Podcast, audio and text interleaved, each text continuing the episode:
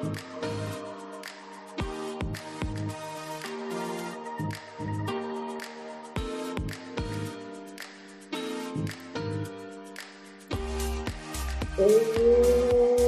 buenos días, ¿cómo estamos, don David? Bienvenido. Muy buen Mon. Bueno, bienvenidos a todos y a todas, claro. Otro jueves más por aquí. Otro jueves más. Bueno, para aquellos que os conectáis y veis esto por primera vez, esto es Houston, tenemos una agencia, un maravilloso eh, programa en el que hablamos de cosas relacionadas con agencias digitales, marketing online y sobre todo tenemos una conversación con un invitado o una invitada, como si estuviésemos en el salón de nuestra casa hablando de nuestras cosas profesionales y también personales, ¿por qué no? ¿Cómo estás, David? ¿Cómo va todo? Bien, bien. Eh, con calor. Bueno, diría con calor hasta ahora. Ya llevo un par de semanas durmiendo con edredón.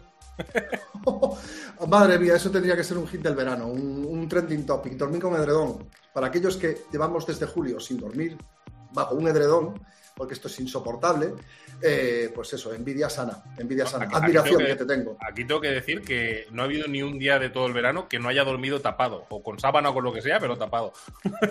Madre mía, qué suerte, en serio, ¿eh? Qué suerte.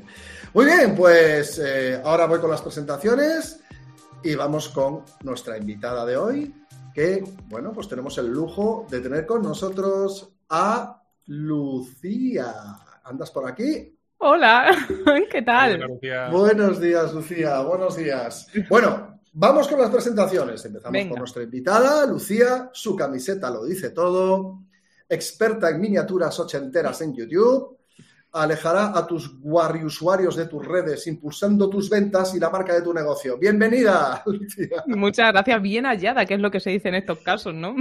Y bien hallada, y bien hallada. Nos acompaña, bueno, y los que llevamos el programa, que en este caso es David Ayala, SEO Rosa, hambriento y mendigo digital, fundador de dos agencias de marketing en Europa y América. Don, don David, como siempre, es un placer copresentar este programa con usted. Y lo divertido y lo bien que nos lo pasamos. en eso consiste, si no, no lo haríamos. Y yo mismo, Moncho, jinete pálido, el gallego de vecindario, domina la multipresencia y teletransporte en las WordCamps, experto en procrastinación dependiendo del día y un gran rollos interruptos, que eso se explica con lo cascarrabias que soy, será cosa de nada. Pues aquí estamos, aquí estamos. Sí, hombre, que yo ya peino canas. Eh, era una broma. y yo, y yo, eh, yo también las peino. no, tú peinas, yo no peino nada. yo la intuyo, ¿no? Yo, no quiero peinar nada. A mí cuando, yo lo digo siempre, intento salir por la tarde y por la noche, porque como salga por el día y alguien que tenga menos, que tenga como mucho 18 años y me llame señor, o sea, yo me afeito. Oh. me quito la barba. Pues. Oye, que yo me acuerdo del día que por primera vez me llamaron señor. Me lo llamó un niño. Oye, me echaste la pelota, señor. Escucha, si, si ese niño me dice, señor, lo meto en una bolsa y lo mando a China, lo mando a algún lado. O sea, digo, lo siento, este, este, niño va a China. este, este, niño. Este Son muy educados los niños. A mí también me llamó por primera vez señora un, un niño. Pero yo, yo la achaqué a la educación. Digo, mira, qué majo, qué bien educado está. Niño, mejor eso... que le llames a tus amigos también señor y señora. mejor eso que cualquier otra barbaridad que, que, pues te puedan soltar. Mm. Eso sí, eso sí, eso sí. Bueno, Lucía, bienvenida. Muchísimas gracias por estar en Houston. Tenemos una agencia, como decíamos antes. Eh, no es que hablemos solo de agencias, hablamos de, bueno, de tecnología, de cosas, pero sobre todo de a qué nos dedicamos, cosas que nos encontramos en el trabajo. Eh, David, pues eso, tiene una agencia, tú tienes otra, yo soy cliente de agencias, también tengo mis comentarios, por supuesto, y al final todos usamos herramientas en común usamos que si Google Analytics, que si Twitter, redes sociales, que tal, y siempre hay muchísimas cosas que comentar.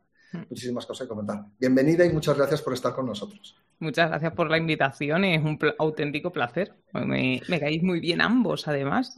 Pues eso, a pasarlo bien, en eso, en eso consiste. Bueno, hay una cosa muy importante y es que Lucía lleva una camiseta que, que, nos representa. O sea, desde, desde hace mucho tiempo eh, hay bueno, pues un grupo de eh, organizadores y organizadoras de eventos a nivel mundial que se preocupan por todo lo relacionado con el género.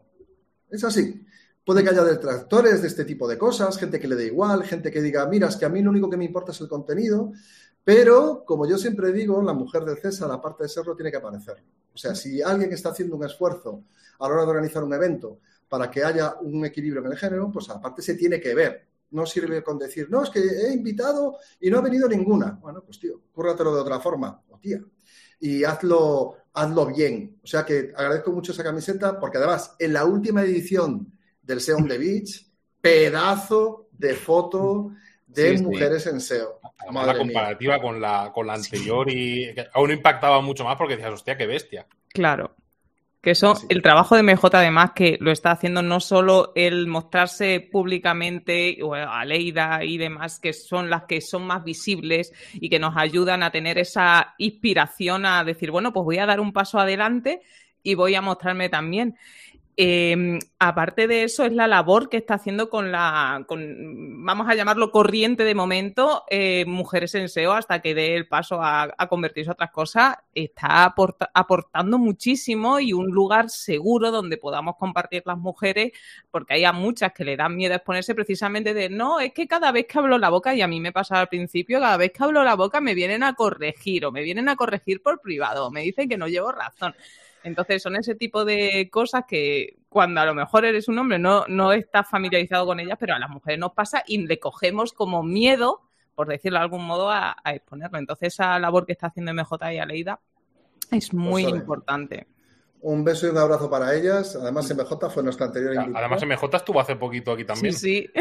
Exacto. Hace un mes. hace un mes que estuvo por aquí, sí. Aparte de que técnicamente es muy potente, es una persona majísima, es un encanto. Y sale la conversación muy fácil con ella también. O sea, recuerdo que estuvimos es un encanto, sí. una hora y pico y se pasó echando hostia. que dijimos? Ostras, que, es que ya lo estamos pasando del tiempo ya. Pues sí, es verdad. Y me acuerdo que la, la sesión previa, para aquellos que nos estáis escuchando, que sepáis que antes de ponernos en directo, pues estamos aquí charlando 15 20 minutos. Bueno, mm. creo que llevábamos ya media hora de, de, rajamiento digital. ¿Qué dijiste?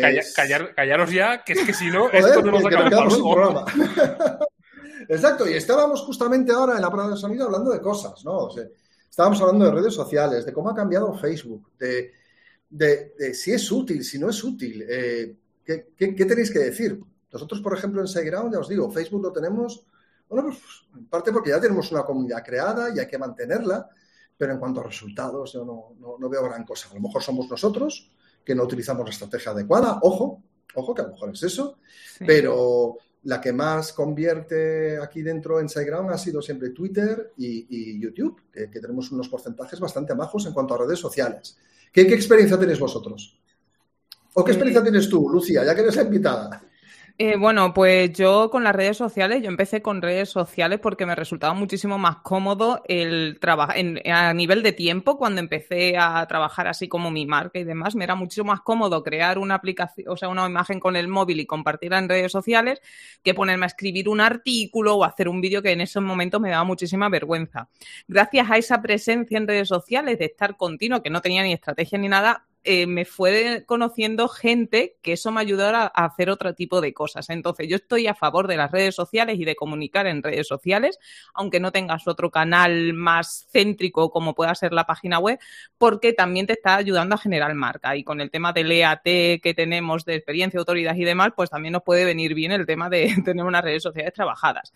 Ahora bien, eh, a nivel de efectividad, a mí, por ejemplo, la gente que me llega por Instagram, o sea, el perfil de cliente que me llega es... Eh, un cliente eh, low cost que no me no, no, tiene permanencia y que está orientado pues a eso, a ese servicio, a, esa, a ese Juan Palomo de, los servicios SEO.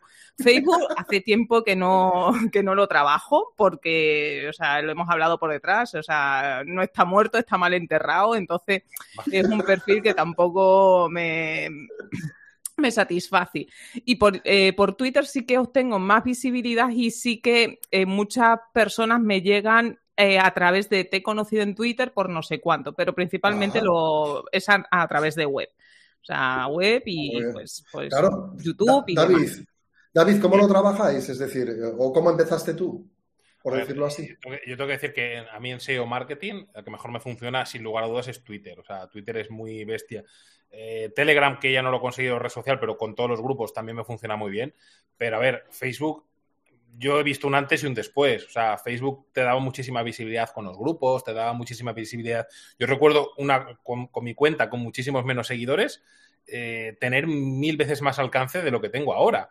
Y entre que ha bajado el alcance y encima el público de Facebook, para, para mí, bajo mi punto de vista, en SEO y en marketing, es un público eh, o muy novato o muy que quiere todo gratis. O sea, a lo mejor para aprender, pues puede estar bien, pero para conseguir pues, clientes, colaboraciones, tal, Facebook, o sea, yo lo utilizo para, a veces reírme, ¿no? Meterme y, y poner cosas de cachondeo o lo que sea.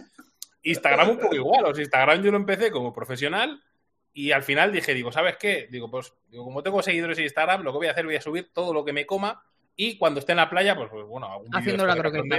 Eso es haciendo la croqueta o como en este último que dice el morning routine desnudo. Bueno, está censurado, pero desnudo. Y, al final, pues eh, es lo que he hecho con Instagram, porque es justo lo que dice Lucía. En Instagram te llegan, eh, bueno, alguna colaboración sí que me ha llegado de alguna cosita, pero lo que son clientes, eh, por Instagram cero me han entrado. O sea, mira que por Twitter me han entrado un montón, me han entrado por, por Telegram, por todos los sitios, pero Insta al final dije, digo, lo voy a hacer personal y así al menos me divierto y a tomar por culo. ¿Y qué pensáis de TikTok? ¿Tenéis alguna experiencia? A ver, yo en TikTok eh, he hecho cuatro chorradas y no podría llamarlo experiencia, pero sí que conozco gente, entre ellos Posondi, que, que lo trabaja mucho y vende lo más grande y siempre nos está diciendo meteros en TikTok porque además la publicidad como que está muy económica y muy bien.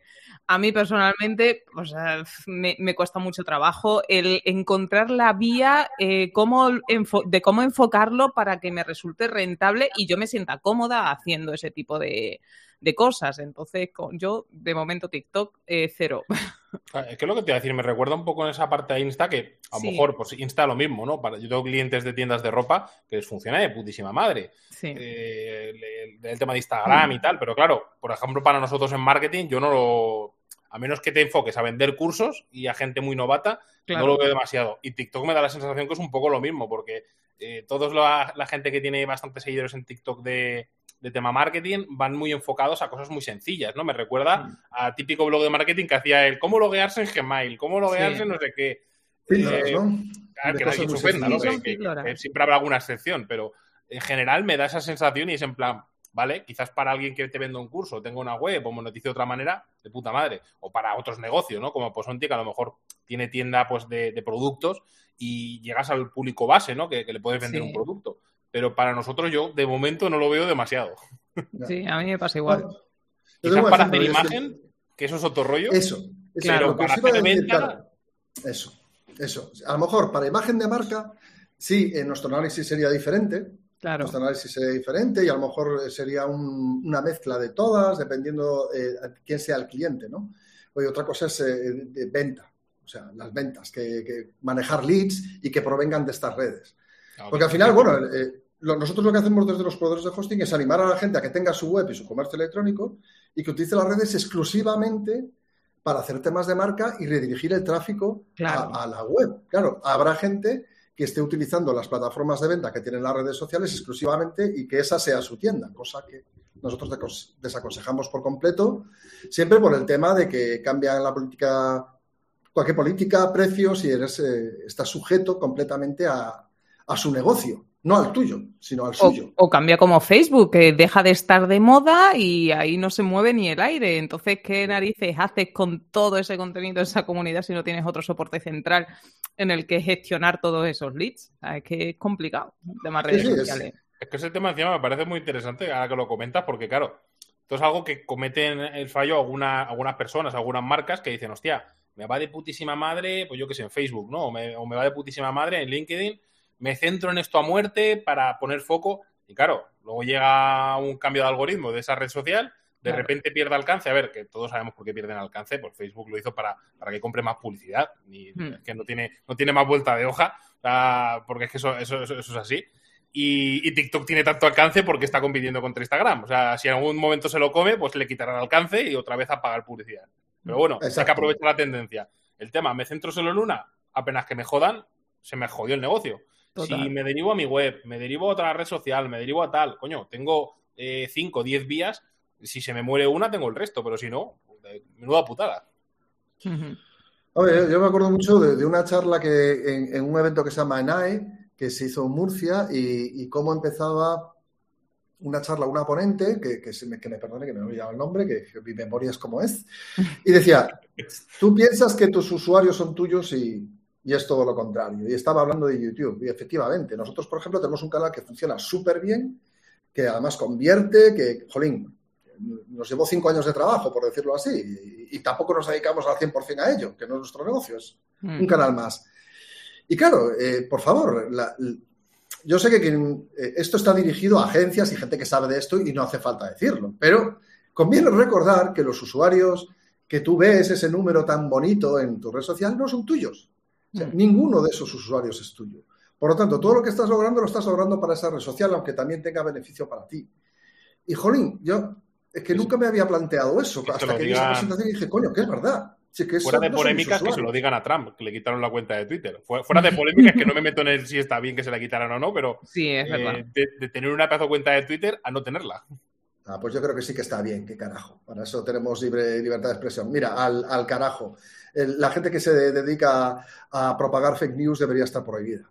Eh, eso sí, ¿cómo, ¿cómo haces para comprobar que sean fake news y sea absolutamente transparente y tal el proceso? Eso habría que trabajarlo, pero cuentas de ese estilo y encima tan peligrosas, véase lo que pasó en el Congreso de su país, eso, eso tendría que estar, esa gente tendría que estar prohibida. Y sí, libertad de expresión, pero ojo, mientras no ponga en peligro la vida de las personas, que es que, en fin, que me alegro y ojalá esté vetado de por vida, semejante pedazo de animal.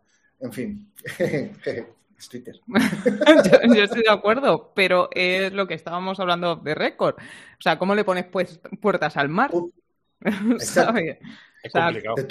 De, todo lo que hay en Twitter, de todo lo que hay en Twitter y se ve. al final, para agencias y para clientes es muy interesante porque su publicidad, bueno, pues está muy bien, llega, lo tienen bastante controllo y, Luego, claro, Twitter es como es, es la jungla, es... Sálvese quien pueda. Sálvese quien pueda, efectivamente. ¿Lo utilizáis? Vosotros lo integráis en vuestras estrategias, entiendo, ¿verdad? Sí, yo, vamos, lo, por azar descubrí una mm, cosa que se llama autolista de una herramienta para la gestión de redes sociales y fue totalmente azaroso y yo empecé a ver que, estaba creciendo en Twitter como muchísimo. O sea, de, te estoy hablando de, ¿qué te digo? Pues 400, 500 seguidores al mes. O sea, a mí me parece una burrada y digo, ¿y esto por qué? Y me di cuenta que es porque estuve enredando con unas cosas que me habló una amiga, que son las autolistas. Y desde entonces cuando dije, hostia, pues lo voy a trabajar. y es lo que, lo que hago son la automatización de contenidos por darle difusión. A veces cambio los textos y demás para que no se repita tanto, pero en general, o sea, me puedo tirar a lo mejor seis meses repitiendo los 500 tweets iguales y no pasa nada. Y sí que interactúo un poquito porque he pasado de no pillarle el punto a Twitter de saber cómo funcionaba, de cómo podía orientarlo, a me gusta Twitter y disfruto mucho en el proceso, a pesar de toda la morralla que haya por ahí, que no es poca. Pero sí que, me gusta trabajarlo y diría que junto con LinkedIn serían las dos redes sociales que más me gustan para, trabajar el tema del business.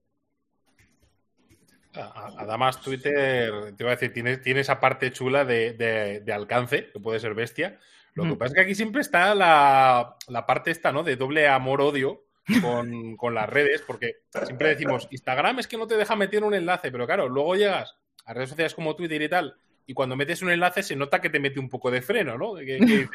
me dejas, pero cabrón, no me mueves esto tanto como un hilo que he dicho o, una publicación absurda que he hecho que, que, no pensaba que tuviera nada y de repente tiene un huevo de alcance. Joder, eso es verdad. Pero yo no creo que sea tanto por el algoritmo mm, de, Twitter, sino con el interés que tenemos los usuarios de Twitter. O sea, es como ver Sálvame. O sea, ¿tú por qué ves Sálvame? Por el chinchorreo, por ver no sé cuándo. Entonces, me publicas un tweet, David, haciendo la croqueta, lo veo y digo, ¡ja, qué cabrón! Te voy a dar me gusta y lo retuiteo, ¿sabes? Pero si me pones a lo mejor un enlace a tu vídeo, por muy interesante que me parezca, pues mm, quizás no le presto tanta atención, pero por los inputs que tenemos todos los días constantemente de contenido y contenido y contenido. Yo creo que es más eso que el propio algoritmo, fíjate. Infoxicación, infoxicación. Sí, totalmente. momento, Jolín, es que todo lo que sale en Twitter sobre consejos, 10 eh, estrategias que te harán no sé qué, o sea, eso es, eh, la lista es interminable diaria. O sea, y es cierto que es la forma de crear una comunidad alrededor de tu marca o de tu compañía, eh, es, haciendo cosas de valor. Pero bueno, yo, yo creo que llega un momento en que nos apetece más reírnos un poquito. Claro. Es que y utilizarlo. la pregunta sería, ¿qué es el contenido de valor? O sea, ¿el contenido de valor es aquel que nos está enseñando algo o aquel que nos está entreteniendo? Depende de para quién y en qué momento estés, claro. Claro, y en qué red social estés, porque yo puedo aportar contenido de valor en mi web para que me posicione y tal y pascual, compartir la píldora en las diferentes redes sociales, pero luego al final es lo que estábamos comunicando, o sea, comentando, estamos infoxicados y valor es aportar más información o a lo mejor es mm. salirse por la tarjente y vamos a meter algo, vamos a hacer la croqueta junto con David. Este año te lo estoy diciendo porque este año no te he visto hacer la croqueta. Es que, aún no me he ido a la playa, o sea, me voy a, ah, vale. Entonces te lo paso por alto. Es que como se estaba también aquí de temperatura en Andorra, dije, hasta que no hasta que no afloje por Andalucía no bajo. Vale, joder, es que estás durmiendo arropado. Que yo cuando le he dicho, digo, adóptame, llévame contigo, David. o sea, ayer que fuimos a dar una vuelta por la noche con el coche, la marcaba cuando subimos por la parte de arriba un poco. Eh, una zona de 15 grados, de 16. aquí oh. en casa, en la calle, pues 20 grados. Joder. Y dentro de casa, claro, aún más fresquito. Qué envidia. madre mía, madre mía. Mira, salía, salía envidia total. Yo llevo desde julio encima, encima de la cama, en calzoncillos y, y, no pudiendo dormir todo lo que quiero dormir. Madre mía. Sí, sí, sí. Qué bueno. Pero mirad, había una noticia en marketingforecommerce.net, un saludo a Rubén Bastón y compañía, que decía que Twitter, literal, ¿eh? estaría trabajando en un filtro de respuesta que sería el siguiente paso para reducir la hostilidad en la plataforma. Me encanta el título, hostilidad. sí, hostilidad. Tío, ¿cómo se hace eso? ¿Qué decir aquí? ¿Filtran por palabras o...? O sea, eh, además que existe la, pues eso, eh, el comentario jocosillo, ácido, que no están insultando ni está tal y puede, es mucho más mortífero que el insulto, que es el, la, pues eso, el, jolín, se me ha olvidado, la, ¡ay! ironía, este, sarcasmo. Ironía, sarcasmo, la retranca, eh, ¿sabes? Y, que eso puede ser mil veces más hostil que, que cállate, gilipollas. Y, eh, o sea, eh, muchísimo peor. Ya me dirán. No pongan equipo humano eh, haciendo revisiones. Ostras. o planes de deporte o cómo conseguir em, hacer más veces el acto sexual con las personas para aliviar las tensiones acumuladas y poder saltar menos, porque a lo mejor no sé. yo es que no entiendo tanta, tanta hostilidad, sinceramente. Bueno, el anonimato, supongo, ¿no? Sí. está detrás de una pantalla. Aquí también se hablaba una, una, de las. Cuando se hablaba de todo este tema de la hostilidad de Twitter, que empezó la gente a, a, dilucidar teorías y cosas, una de las cosas que se habló es el perder el ser anónimo, ¿no? Eh, mm, sí, es verdad. El que, Twitter te verificase, igual luego no pasa o es otra cosa, pero el que te verificase y tuvieras una cuenta identificada con tu persona. Que a lo mejor ahí se acabaría un porcentaje alto de hostilidad porque la gente es muy valiente detrás de una pantalla sin su foto puesta. Pero apenas que tiene la. Porque a mí me ha pasado, o sea, con algún, con algún troll que se pasó, que se pasó los límites. Eh, y yo que tengo mucho tiempo libre y muchas ganas de tocar los huevos cuando me los tocan, el identificar a esa persona, conseguir su número de teléfono y llamarle. Y claro, luego esa persona después. Eh, o sea, es que hasta no saber de qué que en, plan, en plan, hostia, pues si todo eso que tenías que decir, dímelo ahora. Claro, a mí, me pasó en el SEO Plus este año que se me acercaron dos personas para decirme, soy fulanito que tuve una disputa contigo en Twitter. Digo, pero ¿cuál de ellas? ¿Sabes? Que, he tenido muchas últimamente. Pero no me dijo ni la mitad, ¿sabes? y fueron además muy cordiales que me llamaban la atención. Digo, coño, o sea, si ya nos ponemos a ser hostiles, seamos hostiles dentro, fuera y en todos lados, seamos coherentes, ¿no? Ahora que estamos a la cara, pero bueno, que mejor, a ver si me explico, que prefiero que me vengan de, buenas a que me sean hostiles, pero me llamó mucho la atención, digo, hostiles por dentro y por fuera somos unos adorables gatitos. Sí, sí, total, total. madre mía, madre mía. Bueno, eh, había otra noticia de la que yo creo que vosotros que sois expertos y expertas en SEO, que es referente al, a ver, Google prioriza los resultados útiles en su último update, ¿no? Eh, ¿Qué es esto? Yo aquí voy a dejar a, David que hable primero que controla más. O sea, ¿no, se suponía que eso era lo anterior ya? Es decir, que Google tiene que enseñar contenido útil. O sea, es, que, estos temas de los útiles a mí me hacen mucha gracia. Porque, por ejemplo, si tú vas, estuve yo el otro día que hice un, directo leyendo punto por punto todo lo que había puesto Google en, que se supone que va a hacer en este update. Eh, si eres una web que no, que tienes una vertical y te sales de tu vertical, que esos contenidos no te los valore, eso ya lo está haciendo hasta ahora. O sea, ya llegó un punto en el que eh, si tú te sales de, bueno, pasó con el tema de salud, por ejemplo, con el update de salud, pasó después con otros updates que si tú tocabas, pues yo qué sé, un tema de coches y de repente hablas de recetas de cocina, las recetas de cocina no te las posiciona, porque entiende que está fuera de tu core y lo único que quieres es captar tráfico por captar.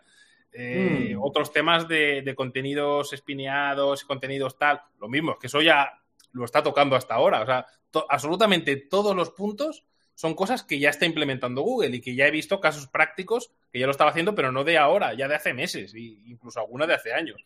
Entonces, a mí me da la sensación de una de dos, o hacen una revolución que flipas y ponen patas arriba a la web porque sean agresivos de cojones, cosa que dudo que hagan porque ya pasó con Panda y con Penguin y la de años que se han tirado intentando corregir la mierda que hicieron, o sea, porque luego hicieron un huevo de, de, reupdates, ¿cuántos pandas 2.0, 3.0 y, mierdas que metieron. La metieron un huevo. Eh, otra opción es que, eh, que la veo bastante factible, es que vaya a saco a por webs de Amazon afiliados y todo este rollo, y eh, el resto de webs, pues casi ni se muevan, ¿no? Sea que viene el lobo, porque si te fijas en grupos de Telegram, en Twitter, en grupos de Skype, la gente está huyendo como locos, hostia, estoy borrando contenido, estoy tal. Ya está consiguiendo Google lo que quiere. O sea, le estamos haciendo su trabajo, porque eh, no es la primera vez que, ¿cuántas veces nos dice? El, el link building ya no va a tener efectos eh, positivos en SEO. Vamos a dejar de valorar los links. No, los links negativos no los valoramos. Si es comprado, o sea, y los links siguen funcionando de putísima madre, vamos. Y, creo que, y creo que Google no lo va a quitar en la vida, porque es que como lo quite, Claro. Se pondrá patas arriba de nuevo el buscador y a ver cómo solucionan esa mierda. Con lo cual. ¿Y ya, habéis observado algún cambio en, no sé, en estadísticas, en tal, después de esta update? ¿O todavía no tiene fecha? Disculpad, porque es que estuve de vacaciones de las de verdad y que estoy completamente desubicado. Eh, ¿Es algo que ya se ha puesto en marcha o todavía tiene fecha de puesta en marcha? En principio en Estados Unidos, ¿no? Eh, mm. donde está, donde en teoría está en marcha. En España y el resto de países, en principio, aún no, está implementado. De todas formas, también empezar a medir ahora y notar cambios en un agosto, ¿sabes? Es como complicado, porque ¿cómo mides que si has tenido una bajada de tráfico es por el update o por las vacaciones? ¿Sabes? Y luego lo que, aparte de lo que comentaba David, o sea, es lo que le estaba preguntando antes, digo, pero ¿cómo podemos hacer esto? O sea, si se cargan, en el caso de que decía se vuelven drástico y lo quitan todo. O sea, ¿con cuánta, con cuánta web se va a quedar Google? ¿Con 100.000? o sea, no sé. Que al final que hay mucha morralla en internet y automática o páginas de nicho es lo que más hay, eh, contenido chusquero, porque me gusta definirlo a mí. O sea, como te quieres todo eso, te vas a quedar con DuckDuckGo o en modo Bing. O sea, no sé. Y una cosa, y, por ejemplo, un medio como, pues que, es muy común, eh, pues confidencial, pero sobre todo OK Diario, que también tienen recetas y, y te sacan una. O sea, es decir, a los medios este tipo de updates le, va a pasar factura igual o, o ellos, con ellos habrá una excepción porque son unas fuentes de tráfico gigantescas? Sería momento de que les pase factura, porque eso, eso sí que es un tema bastante para, debatir, ¿no? El tema de los medios. Porque pasa que portales que son verticales, mm, te sales de tu vertical. bueno, me pasó con un cliente de, de fisioterapia. Un cliente que su competencia era una puta mierda en, su ciudad. O sea, vamos a hablar claro, era una puta mierda. Y él no conseguía pasar de segunda a tercera página para arriba. Tenía más enlaces, había comprado, trabajado, perfil de enlaces súper bien, eh, pero no conseguía subir. ¿Cuál fue el problema? Tenía un blog con mucho tráfico y con muchas keys posicionadas, que diréis, coño, eso es bueno. No, no, eso no es bueno. O sea, si tú mirabas sus competidores del top 10, eh, la verticalidad eh, temática era de un 90% de, semánticamente a nivel contenidos. Él tenía, calculé que un 5% de su vertical. Le eliminamos el blog y, vamos, se plantó en top 3 del tirón. O sea, de, qué hablaba? ¿De qué hablaba en Es el lo blog? que te iba a preguntar, ¿de qué hablaba en el blog? Porque tendría que hablar, blog. hablar de otras cosas. Hablaba de temas de salud, pero no de fisioterapia. O sea, Vale. ya había perdido la verticalidad de fisioterapia y pues hablaba de, pues yo qué sé, de otras cosas, ¿no? De, de- de enfermedades, de Claro, es que, problemas eso, de salud. es que eso es un problema. A la hora de trabajar los blogs es un problema común el de, sí, yo tengo un blog que está relacionado con el sector este, pero no hablo de lo que son mi, las, los temas relacionados con los servicios que ofrezco. Y eso eh, pasa a factura. Yo tenía una casa rural que hizo un artículo sobre un injerto de limonero con no sé cuánto y lo que le llevaba a tráfico era eso. Y dice, "Es que no me hacen reserva. Digo, claro, Dios, es que con, si me escribes de estas cosas, por muy rural que sea, a ver Es cómo... lo, que hablé, lo que hablé con él, que me decía, es que me da pena borrarlo. Digo, a ver, ¿cuántos Claro. clientes te ha traído esto? Cero. Claro. Ah, pues, Ya. pues coño, si perdemos ese tráfico, te la tiene que sudar, porque es que no está, no- tú no monetizas con AdSense, no monetizas con otra cosa. Digo, vamos a probar. Claro, evidentemente, como siempre estamos en SEO, ¿no? ¿no? no puedes asegurar que ese es el problema. Sí. Puedes ser un viñón. Y, y yo me jugué el tiro, dije, creo que va a ser por esto, digo, porque es que el resto de cosas eh, es lo único lógico que queda Hmm. y funcionó. Y ese es el tema que decía, claro, los periódicos el problema es que tú buscas, por ejemplo, cualquier cosa de tarot, por poner un ejemplo claro, y en tarot, este, primera y segunda página está copada por periódicos. Sí. Los periódicos no son ni verticales de tarot, ni verticales de esoterismo, ni nada por el estilo. No tengo nada en contra de los periódicos, mal, aparezco en muchos medios y me gusta. o sea, eh, pero, coño, quizás esa parte sí que debería de, de hacerse también al Google. Sí, el tema de las afiliaciones, o sea, porque hay veces que te metes en periódicos y te está hablando de las 10 mejores cafeteras que comentábamos antes y enlace a Amazon, enlace a Amazon y dice, coño, Dios, si tiene un nicho en vez de un medio de comunicación. Claro, hay que- que- hay que- tiene que entrar pasta, ya que baja el- el in- la inversión en publicidad directa en, en este tipo de con- medios. Con, pues, con todos mis respetos, pero es que me hace mucha gracia que la gente de los periódicos llama blajateros al resto Sí. y los periódicos son, Sí, son sí, sí. unos. eh, bueno, no a decir que no decir ningún insulto porque me cae bien la gente, ¿no? Pero, pero y conozco gente de periódico que son majísimos, pero son unos malditos cabrones que te dicen blajatero y luego son. mal que te eh, el- los periódicos es lo más black hat que he encontrado. O sea, no he encontrado ningún nicho, ninguna persona que se llame black hatero que ellos. Compran, eh, por ejemplo, cuando pasó con, con la revista esta de Mary Station, que la redireccionaron. Eh, la meten a subdominios, la meten a directorios. Eh, la del mundo deportivo que pilló y metió dentro de, primero en subdominio y luego a directorio un como. Ah, que qué más blajetero que eso, que estás fusionando web para llevarte más tráfico, subirla de las dos, eh, metes URLs de, de cupones, metes URLs tipo chollómetro, metes lo que dice Lucía de, de- Sí. de afiliación, que dices, cabrones, habéis metido una vertical de afiliación de Amazon dentro del periódico. Estáis posicionando cosas de Viagra. Sí. Eh, que, a ver, que me parece bien, ¿no? Que yo soy muy, soy muy de marketing de guerrilla y y lajatero, pero no me critiques por eso y luego tú lo hagas más salvaje, cabrón. Y, y siendo un medio de comunicación que se supone que es prensa seria y que, no sé, que tiene que guardar un poco más las formas, ¿no? Eso es. Tráfico, todo por el tráfico, todo por el tráfico. Todo por el tráfico. Vale, vale, que madre mía. Madre Esto me mía, recuerda madre a los blogs de marketing que te hablaban de hacer login en Gmail. Sí, sí, sí, yo conozco alguno. Que se llevaron un varapalo también todos estos en, en Google en su momento, por posicionar case que no tenía nada que ver. O sea, no, no es que les penalizara a Google, pero todo el tráfico que no tenían que tener relacionado de marketing les bajó a tomar por culo, o una gran parte. ¿Y vosotros pensáis que, por ejemplo, eh, X, eh, o sea, que palabras clave relacionadas con el marketing online las puede utilizar un proveedor de hosting? Porque son cosas diferentes. Bueno, pero es un tema que puede estar relacionado, o sea, no es un tema a lo mejor que esté directamente relacionado con una página web o con un WordPress, pero sí que puede estar dentro de lo que es una estrategia de marketing. Al fin y al Mm. cabo es un es un servicio que lo tienes que tener de calidad para que tu SEO sea bueno, para que soporte buenas cantidades de tráfico y puedas hacer mucha, te dé menos errores y en definitiva, o que tenga un buen soporte a la hora de que tengas un problema porque has implementado, has hecho un lanzamiento en tu campaña de marketing y tienes que tener también un hosting que te ofrezca un buen servicio de tic- ticket. No puede estar a lo mejor, no sé, de las primeras keywords, pero sí yo no lo veo alejado dentro de lo que es la temática. Y además aquí hay que tener en cuenta la competencia, lo que haga, que es lo que decía antes Claro. del cliente de fisioterapia. El top 10 no hacía eso, se comió los mocos. Otros, sin embargo, otras ciudades de fisioterapia, tipo Barcelona y Madrid, que sí que lo hacen o qué tal, eh, no les afecta negativamente, porque el top 10 eh, tiene saber, al final Google trata Ah. las temáticas independientemente. Y hay que decir que en hosting, o sea, casi todos los proveedores de hosting, como dice Lucía, por ayudar, pues tratan WordPress, tratan marketing, sí, sí, sí, tratan SEO.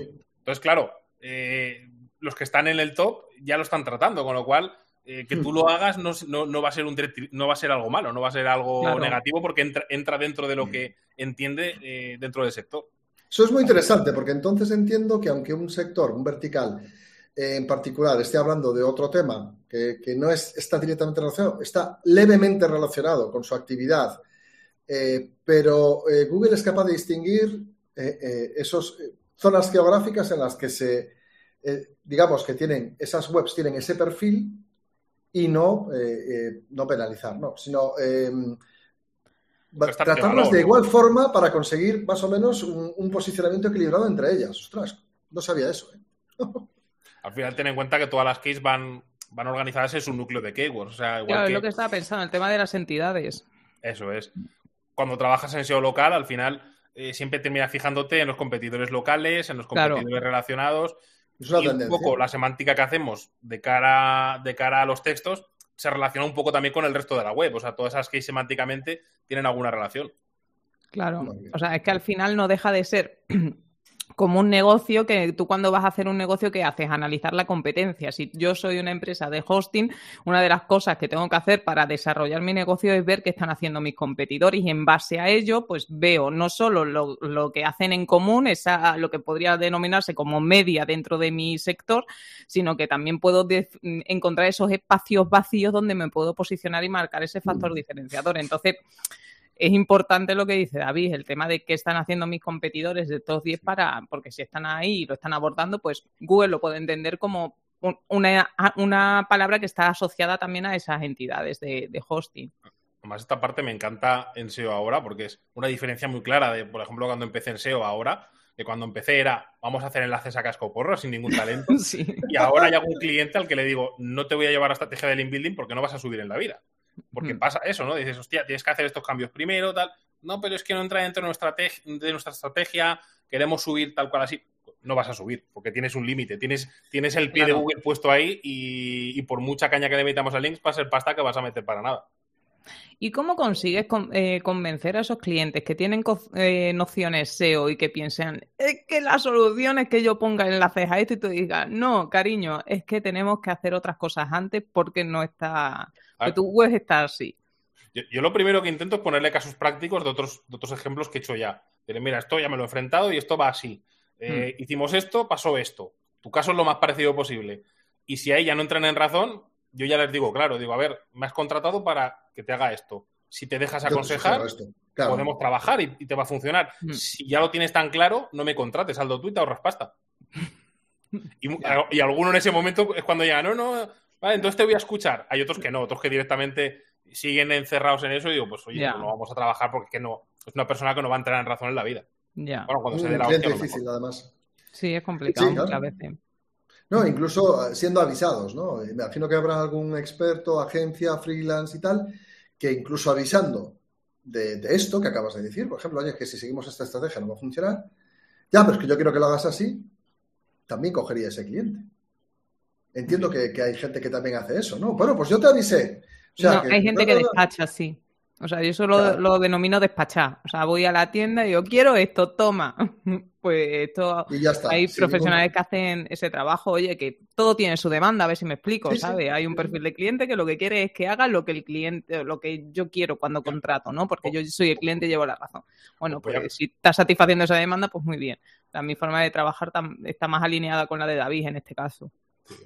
Os voy a contar un caso respecto a esto, que hay, una persona que me lleva persiguiendo un año para trabajar juntos, un año. Eso es acoso, ¿eh? Eso es acoso. Es un sector que conozco muy bien, que he trabajado con grandes marcas y con buenos resultados ahí, y me está persiguiendo. O sea, la primera conversación pues fue guay, ¿no? Oye, ¿qué me puedes ofrecer? ¿Qué tal? Pues lo hablamos, le pasé un presupuesto y su respuesta fue, ¿cuántas horas? A ver, es que cuando me hacen esa pregunta ya, ya me salta alerta. ¿Cuántas horas me vas a emplear en el trabajo?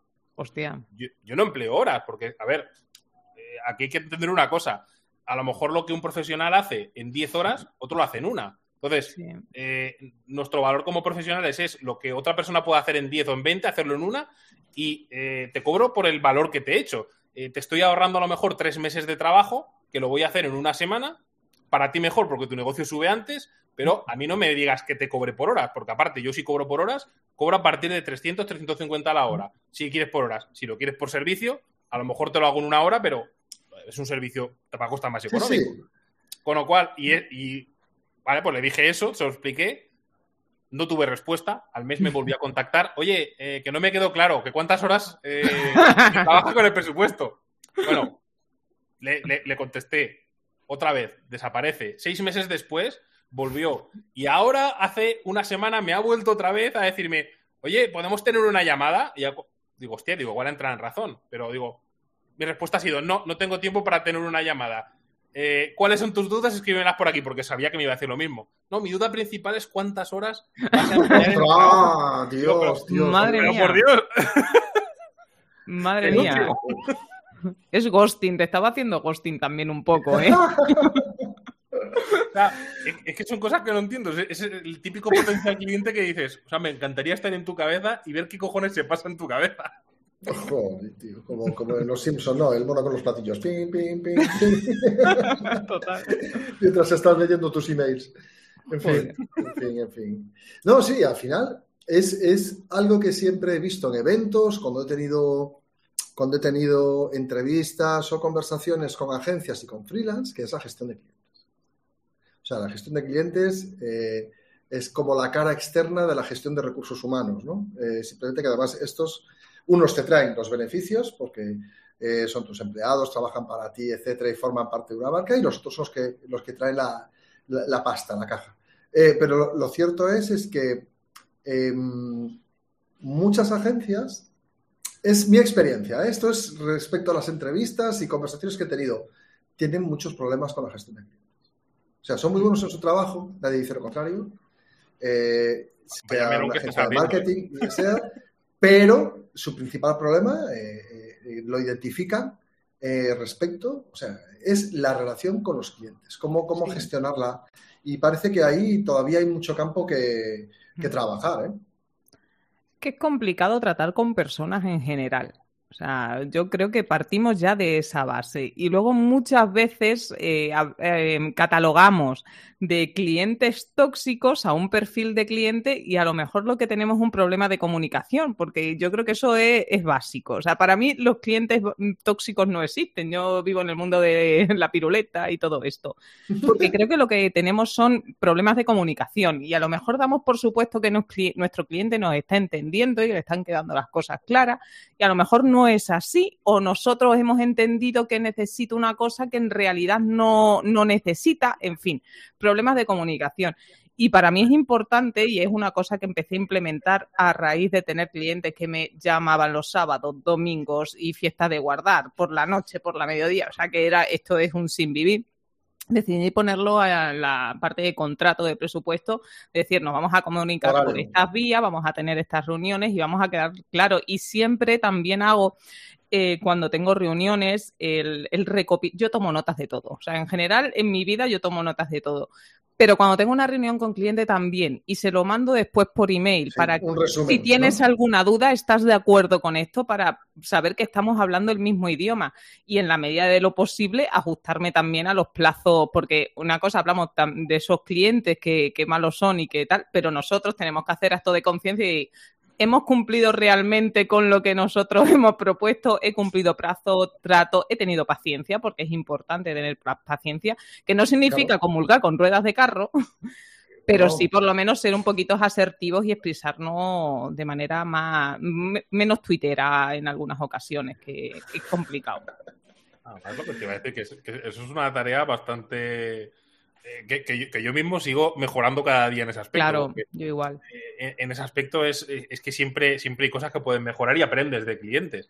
Porque mm. yo recuerdo al principio que tenía, o sea, el trato con clientes para mí era, era un drama y era, era, o sea, porque no me entendía, o sea, lo que dices. O sea, parecía que hablábamos en dos idiomas, ¿no? Claro. Pero con el tiempo, claro, ya te vas dando cuenta que hay un perfil de clientes que es más técnico, que quiere que le trates más de tú a tú, de eh, que le explique las cosas como lo explicarías en una charla o más técnicamente entre colegas, ¿no? Y hay otros que, no tienen ni puta idea, ni quieren entender, porque ni tienen tiempo ni, ni, ganas y por eso te contratan. Mm. Y, con eso sí que tienes que andar con más cuidado de mil preguntas de, oye, pero lo has entendido, eh, o muchas veces yo hago la pregunta cuando me. Porque dices que los clientes no saben lo que quieren y te, Sí. te, te hacen un email tochísimo que dices, es que no me he enterado de una mierda. Yo digo, digo, digo, a ver, dime en el fondo qué es lo que quieres, o qué es lo que necesitas, o qué es lo que. eh, cuál es el objetivo que quieres conseguir con todo esto que me has comentado. Y luego a lo mejor es una gilipollez súper simple, ¿no? Que dices, me estaba complicando la vida, Sí, que te cagas. a- mí eso también me ha pasado. y era una tontería. La comunicación es fundamental. Eso Perdona, una pregunta, Da- David. ¿Y tú mantienes el contacto por email o tienes alguna reunión inicial o depende de- del cliente? Porque para mí, por ejemplo, las reuniones, aunque sea por videoconferencia, son importantes porque me entiendo mejor.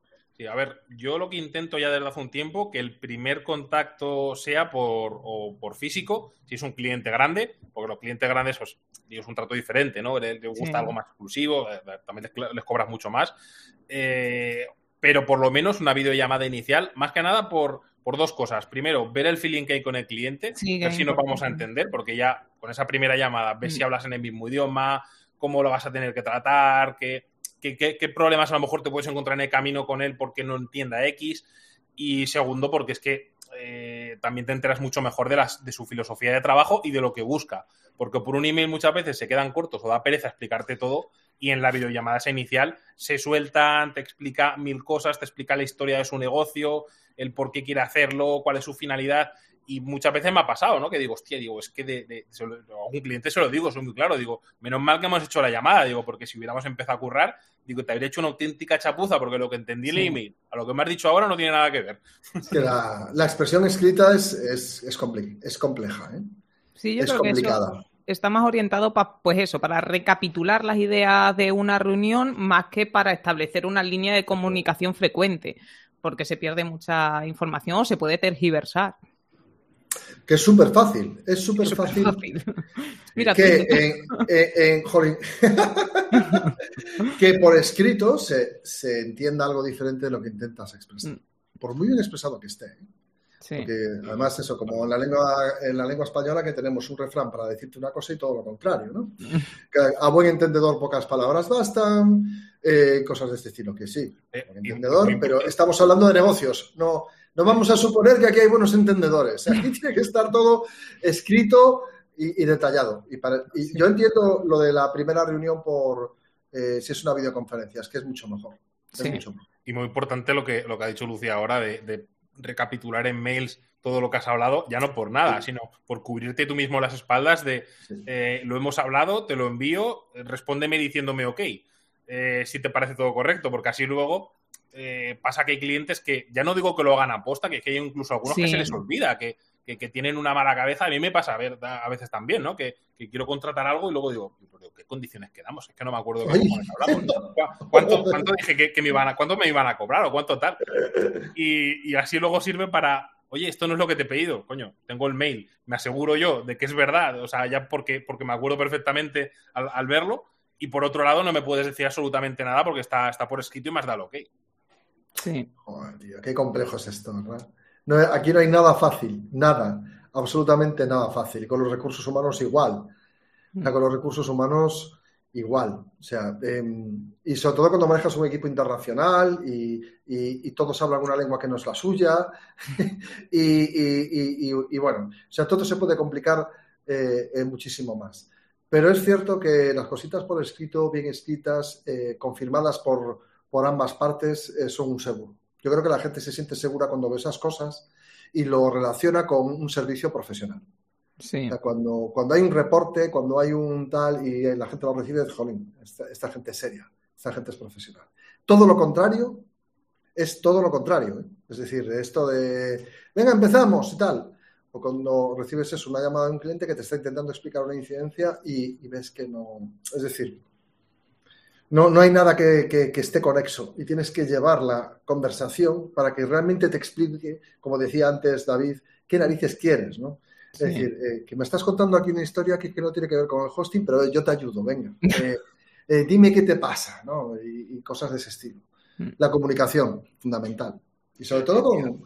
Oye, ¿cuántos sois en... ¿Cuántos sois? Lucía, ¿eres tú sola en tu agencia?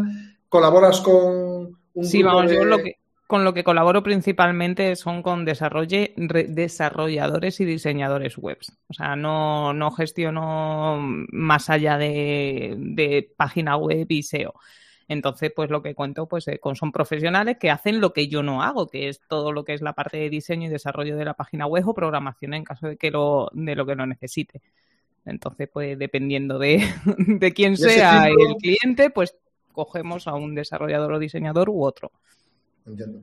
Eso, siempre está bien porque al, final te complementas. No te sales de tu core porque hay gente que he visto que, se ha ido a la mierda por, por intentar abarcar todo yo solos, de, decir, ahora me pongo a aprender no sé qué a tal. no, no, no, no, no, es tu core, no se te da bien, lo vas a hacer más lento, te vas a meter en fregados que no tal. Y te agobias. Y, es que no, no, no da la vida. O sea, yo empecé así, yo hace siete años, este agosto, que, que soy autónoma y mi primer, mi segundo año hacía de todo. O sea, es que no, no es viable, no es sostenible. Vosotros, David, ¿también tenéis colaboradores externos? Tenemos las dos partes. Por ejemplo, en Socdata tenemos empleados internos y aparte pues hay colaboradores en otro aspecto. Luego también pues pasó aquello de que compramos una parte de una empresa de programación para incluir los servicios y por no meter un departamento nuevo, enseñar a gente, tal, nos era más fácil el, el, poder tener una, otra empresa que, no, que podamos mandar allí esas, esas partes, ¿no? Y gestionarlo de manera interna en vez de de manera externa, sin enterarte de timing, sin enterarte de tal. Y pues, luego lo típico, ¿no? Siempre hay colaboradores en el aspecto de cosas que no tocas o eh, si te llega algo por, oye, eh, programática, por ejemplo, con ONIAD, pues eh, nos mandamos para allí y mandamos a, los, a, los, a los gestores y gestoras que tienen pues son cosas que dices, eh, no me cuesta nada tener algún acuerdo con alguien de esto que no toco y siempre es como favor, ¿no? De, dando todo esto, no te tienes que romper la cabeza porque hay clientes que conocen el sector y conocen cosas y otros que no tienen ni puta idea, que es que no conocen a nadie. Te conocen a ti porque te han visto en una charla lo mejor, pero eh, quiero hacer esto, pero no tengo ni puta idea ni quién es bueno, ni quién tal. Y, es una manera pues de, que puedan conseguirlo todo y con gente de confianza. Claro, porque siempre está el dilema este de los recursos humanos de que cuánto tiene que saber una persona respecto, o sea, en disciplinas complementarias a lo que es su núcleo. Es decir, eh, ¿es mejor un SEO que sabe diseñar que un SEO que solo sabe SEO? A ver, yo, en mi, en mi opinión, yo, en mi opinión, creo que hay que tener conocimiento de mm, un amplio espectro dentro de lo que es el SEO, porque es muy transversal, o sea, toca desde web, desde diseño, por el tema de usabilidad. Yo creo que eso es importante tener unas nociones. Otra cosa diferente es que tú eso lo implementes y que desarrolles el trabajo. Para mí es importante el tener un criterio estético, por decirlo de alguna manera, para la hora de que me pase mi diseñador el diseño de la web de determinado cliente, le pueda validar antes de pasárselo al cliente. O sea, yo siempre hago de filtro, aunque no lo haya hecho. Entonces, yo creo que es importante tener nociones dentro de lo que son las áreas. Lo mismo que con el hosting hablábamos del marketing digital, creo que es importante tener una aureola, una constelación de, de áreas en las que nos informemos, echemos un ojo, nos documentemos un poco, pero simplemente para poder ser más efectivos a la hora de desarrollar nuestro servicio.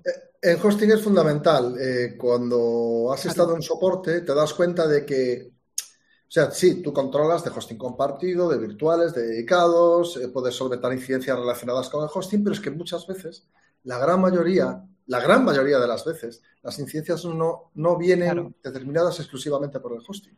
Mm. O sea, que no funcione un formulario no es porque el servidor esté caído, por decirlo así. Mm. Entonces tienes que saber cómo modificar o cómo gestionar un formulario para que al menos ese cliente eh, pues eh, sepa, eh, o sea, se lo puedas arreglar realmente. No, no, le estás, no lo estás arreglando tú, le estás diciendo cómo hacerlo, pero es fundamental, al menos en soporte técnico, yo lo digo por, por nuestra experiencia, de, bueno, por la mía, desde hace 22 años que estoy haciendo cosas de hosting, que empecé en soporte. Es que si no sabes de otras cosas, es muy difícil que puedas dar un buen servicio. Tienes como unas barreritas aquí que no ves más allá. Entonces, muchas veces el problema no está en donde tienes el rango de visión, está a los lados. Y si no puedes ver a los lados. Además, hay que pensar que el, SEO ya no es lo que era antes, que claro. era SEO y punto. Ahora es un 360. O sea, aunque. Eh, a ver, sí que está, es verdad que mola eso de especializarte en una cosa, tal, pero antes de especializarte, eh, aprende un poquito del resto de palos. Por ejemplo, estudié programación no me gusta programar. Podría programar. O sea, además, yo he hecho aplicaciones enteras, he hecho eh, sistemas de pago por, por, gusto, por probar, pero no lo hago. Pero eh, sí me vino muy bien para poder saber los límites, porque recuerdo que tenía problemas de programadores. Esto no se puede hacer, esto cuesta no sé, tanto, no sé cuánto tiempo. Mm. Y luego ya te das cuenta de, mira, no es que no se pueda hacer, es que no sabes hacerlo. O no es que cueste tanto, es que no tienes ni puta idea y estás, estás buscando información, cabrón. O sea, me están vendiendo que, que nadie no lo eres. O sea, eh, bueno, al final pasa lo mismo con todo, ¿no? Eh, tienes un proyecto SEO y lo mismo que ha dicho Mon con el hosting, ¿no? Eh, ostras, de repente notas que la web va súper lenta. A lo mejor eh, la web ya está optimizada, WPO, todo lo que puedes, pero has pillado un hosting de cuatro duros súper malo y, y te, está dando vueltas a la cabeza cuando realmente tendrías que mirar las características de hosting, cuál es. Y eso pasa mucho. Lo que, te, lo que te dan. Eso pasa mucho. Sí. O que estás un proveedor de hosting y no aprovechas el proveedor de hosting. Claro, o, o Eso pasa mejor, todavía más. Todavía más. que simplemente aloja la web y ya supone que ese es el trabajo, ya está, que el trabajo ya está hecho. No, cada hosting tenemos una forma de hacer las cosas, una serie de herramientas que rodean al producto y un entorno que en ninguno es igual. Eh, sí, la diferencia es que unos son más completos y otros menos completos, eso sí, ahí sí hay diferencia. Hay mucha gente que simplemente llega y, y sí, la web le va más rápida, pero es que todavía le falta un toque extra que puede hacer porque está aquí, por ejemplo, en SiteGround, y que esto no lo podías hacer en el otro. Y mucha gente que no, que no lo hace. Es decir, Ah, es como pero- te compras un coche deportivo para, Para dar vueltas a la manzana o para ir al supermercado. ¿No te has molestado en ver que ese grado tiene su propio plugin de optimización, que es más óptimo que a lo mejor los que son genéricos, y, y lo optimizas como si fuera cualquier otro hosting? Pero bueno, al final lo que nos salva, y yo creo que también pasará en las agencias, que el, el cliente sepa también tiene sentido. Y también nos ayuda a que sea todo un poquito mejor. Porque el hecho de que nos puedan discutir algo, jolín, eh, puede enriquecer la, la- la Sí. relación. Sí. Yo lo digo porque cuando un cliente no tiene ni idea, pero ni idea es ni idea, es más susceptible a comentarios externos sin fundamento y, y de estas falacias que vemos muchas veces en Sí. redes sociales o en algún artículo de blog que dices, pero tío, ¿qué, qué dices? Que eso Sí. no es verdad. Y, o sea, yo lo digo por eso. Creo que al final, cuanto más sepamos mejor, y, y esto también se transmite a los clientes, cuanto más sepa Sí. un cliente, tiene un criterio a la hora de, un criterio más elaborado a la hora de criticarte o de discutir contigo, que puede ser acertado o no, pero por lo menos tiene un fundamento, Jolín. Mm. Eh, es el, el- el otro melón gigante de estos de educar a los clientes, pues, educar entre comillas, ¿no? Claro. Bueno, muchísimo, Hay, muchísimo. hay Yo- que hacerlo, hay que hacerlo, sí. Pero vosotros no os acordáis de esta frase que era que se utilizaba mucho antes, el cliente siempre tiene la razón. No, que yo siempre lo he visto como cuando, cuando la oigo me sangran los oídos. Yo he dedicado mi vida a los clientes. O sea, es que empecé en atención al cliente, o sea, todos mis puestos han estado relacionados eh, con los clientes. O sea, eh, yo creo que eh, pues, he tenido esa suerte de que mi experiencia me ha llevado a una compañía que es Customer Centric y que todo se ha desarrollado a partir de las experiencias que hemos tenido con clientes en el 2007, sobre todo, cuando la gente empezó a pasarse a WordPress. Y se construyó un producto y una estructura de empresa alrededor del cliente, no alrededor del producto, alrededor del cliente. Este típico, este es el que- cliente que queremos y necesita esto, esto, esto, esto, esto. Y yo, eh, y te, te te me sacan los oídos. o sea, es que me- me- me- a mí es diferente, no que me salgan los oídos, es que me parece un insulto a la inteligencia de las personas. ¿Cómo que el cliente siempre razón? No, no. Y es tu deber y tu responsabilidad eh, decírselo, lógicamente. con- Yo creo que el cliente cree que, cree que tiene la razón y cree que tiene la, que tiene la razón porque probablemente le falta información. Volvemos al tema de la comunicación Claro. y, y tal. Ahí estamos. ¿Sabes? Entonces, claro, o sea, tú no le puedes decir a un cliente, por lo menos desde mi forma de gestionar las cosas y de tratar a las personas. Yo no le puedo decir a nadie, tú estás equivocado, tú no llevas razón. Yo siempre pregunto los porqués. ¿Por qué Sí, piensas sí. eso? ¿Por qué? Y, y rebato, que también supongo que será porque he sido teleoperadora de venta en emisión de llamadas, que eso curte, y al final Eso, siempre tenía eso curte, claro que sí. En- joder, emisión, o sea, eh, llamar a las, al mediodía a una persona, o sea, a mí me han deseado muchas veces la muerte. Pues eso ocurre al final y, y vas preguntando, pero ¿por qué piensas esto? ¿Por qué? Y al final lo que te está dando a ti es la información para que tú le des la respuesta. Al final lo que sí, tiene sí. es desconocimiento en general. Que es interesante lo que dices porque muchas veces eh, si no los tratas con un poquito de cabeza en ese aspecto, a lo mejor lo pueden tomar a mal, en plan. También. ¿Qué me estás diciendo que de mi negocio no tengo ni puta idea, no? Se lo toman a su campo en vez de, en vez de tomárselo a te estoy aconsejando de esta parte, entonces hay que entrar un poquito de lado en ese aspecto de, eh, escucha, vamos a ver la situación y vamos a ver posibles mejoras. Ya no te has equivocado, ¿no? Sino vamos a ver mejoras. vamos a pensar en soluciones. A mí me gusta mucho esa frase. Vamos a pensar en soluciones. Exacto, vamos a solucionarlo. claro. Que, vamos, eh, que, nadie dude de la devoción por los clientes de cualquiera de nosotros tres. Es decir, hablamos de clientes porque hay anécdotas, cosas a mejorar, eh, actitudes y tal. es cierto que la telefonía curte te enfrentas a conversaciones y situaciones complejas, pero, pero tío, es, ese, ese lema, el cliente siempre tiene la razón. Yo no sé quién lo, quién lo inventó, quién lo puso y, y cuál sería el caso. A lo mejor es un sector y un producto en el que sí, es verdad, pero no, no es así para todos. Y menos en el sector tecnológico, en el que tenemos que estar continuamente cambiando cosas, añadiendo servicios y, y que todo se hace más complicado y más fácil al mismo tiempo. ahora un producto de hosting tiene un, onboarding, una, puesta a punto, un, comienzo que no tenían antes. Hace años era imposible. ahora puedes llegar sin tener ni idea a un proveedor de hosting y hacer casi una web mientras estás eh, dando de alta el hosting, prácticamente. Eso antes era impensable. Y, siempre me he hecho, siempre me ha hecho muchas gracias esa frase. O sea, ya digo gracias por no decir otra cosa, pero el cliente siempre tiene la razón. Joder, ¿cuánto daño ha hecho esa frase, tío? Cuando tú pides feedback sobre algo, sobre un servicio, un producto, cualquier cosa, es muy curioso el tema de las respuestas, ¿sabes? Porque dices, vale, eh, yo voy a escuchar a mi cliente para ver qué me dice, cómo puedo mejorar. Y cuando empiezas a ver la respuesta, dices, pero es que, o sea, tú lo que quieres es que te haga un traje de alta costura para ti, para tu cuerpo, tu servicio. Eso es imposible. Entonces, lo personalizamos tanto, lo llevamos tanto a nuestro terreno, ¿sabes? el tema de las opiniones y demás, que es imposible, eh, pues eso, eh, crear algo que se adapte al 100% a, a, las necesidades de una empresa. Sí. y, a ver, tengo que decir que a, mí, por ejemplo, en este tema de clientes, lo que más me mola muchas veces es el cliente, porque a ver, hay clientes que le suda los huevos un negocio, hablando claro. Es el típico de quiero ganar pasta y a mí no me cuentes historias. Y dices, coño, yo no conozco todos los sectores. Háblame un poco de tu sector y, ponme en contexto, ¿no? Pero lo que me encanta son este típico, el típico cliente que le encanta su negocio, que le apasiona y que de vez en cuando, cuando tienes reuniones con él o con ella, eh, te da ideas. Y dices. Ay, sí, eso es muy bueno. Que dices, hostia, hacemos un brainstorming ¿eh? juntos, tú me dices tu parte de negocio o incluso entiende un poco también el tuyo, ¿no? Que, aunque no, aunque no sé, aunque no esté muy en profundidad, pero dices, coño, mola mucho porque, por decir también la parte positiva, ¿no? Como hemos hablado de clientes que, son un poco raretes y que no les mola, pero hay otros que dices, joder, es una puta maravilla porque me das ideas que a lo mejor yo no estoy dentro de tu sector y no se me ocurrirían en la vida. Hmm. Y, eso te, hace que el, que el trabajo final sea la hostia, porque son cosas que no habrías a lo mejor pensado.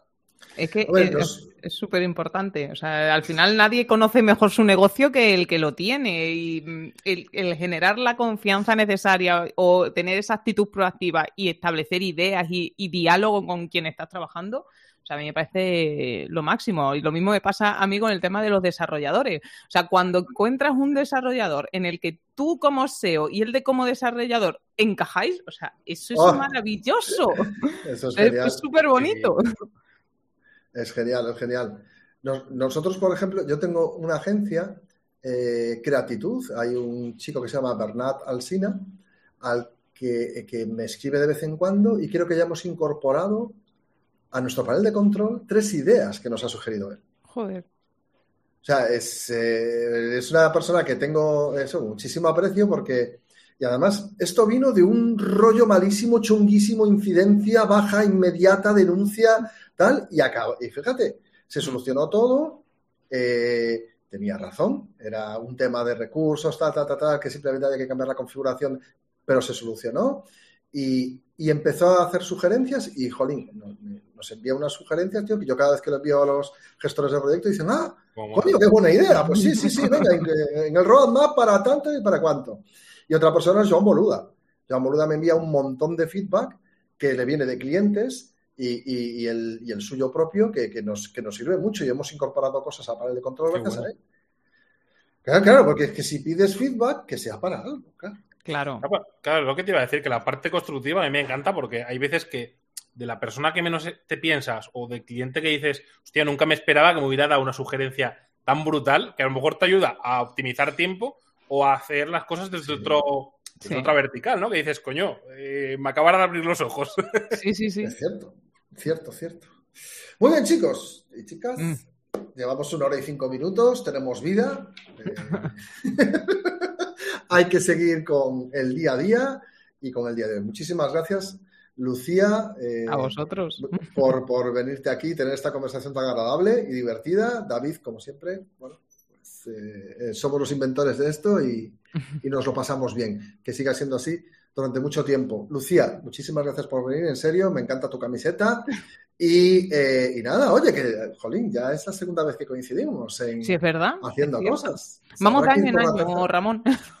Vamos de año en año. Pues que coincidamos muchas veces más y a ver si ya nos vemos en un evento. ¿eh? lo, mismo digo, lo mismo digo, David, a ver si ya coincidimos otra vez, que la última vez fue en WordCamp Zaragoza, ¿no? Te iba a decir, yo creo que fue en Zaragoza, en, en, la WordCamp que fue física. Yo no lo conozco, yo tengo muchas ganas de conocer a David. Es que, te voy a decir, con la tontería del confinamiento, esos dos años, el, ponerse más lento a nivel eventos, que eh, ahora ya, por suerte, ya está arrancando otra vez de nuevo, ¿no? Pero, hostia, eh, hay mucha gente que, está hablando, pues como contigo, ¿no? Que, hemos estado hablando un montón en, en este tiempo, y dices, coño, es que si no hubiera sido antes del COVID, ya habríamos, nos habríamos visto las caras mil veces. Si no hubiésemos tomado unas cervezas. Hablando de eventos, y ya termino. Yo, creo que este 2023 empezaremos fuerte. Quiero hacer un llamamiento, por favor, organizadores y organizadoras de eventos. ¿No os dais cuenta que la tercera y cuarta semana de octubre es finita? ¿Qué os, ocurre en, vuestras, en vuestros razonamientos, pensamientos y neuronas para que pongáis no sé si 12 eventos en esas y que, que, las personas no los podemos multiplicar. Por Dios, por Dios, eh, buscad fechas alternativas. Es que, fijaos, creo que puse un tuit el año pasado exactamente igual. Ah, tiene que haber una explicación psicológica a esto. Y yo creo que es eso, que está en la mitad del trimestre. Es como la mitad. Ah, y luego viene el Día de los Santos, que es festivo. Y viene en diciembre con muchos festivos. A lo mejor tiene que ver eso. Yo, de verdad, por favor, dejad de poner eventos en la tercera y cuarta semana de octubre, por favor, que, nos gustaría ir a vuestros eventos. Y no vamos a ir. En fin. En fin, bueno, lo dicho. Un placer estar con vosotros. Nos vemos en el siguiente. Chao, chao. Chao. Chao, chao. Y ahora estos segundos incómodos en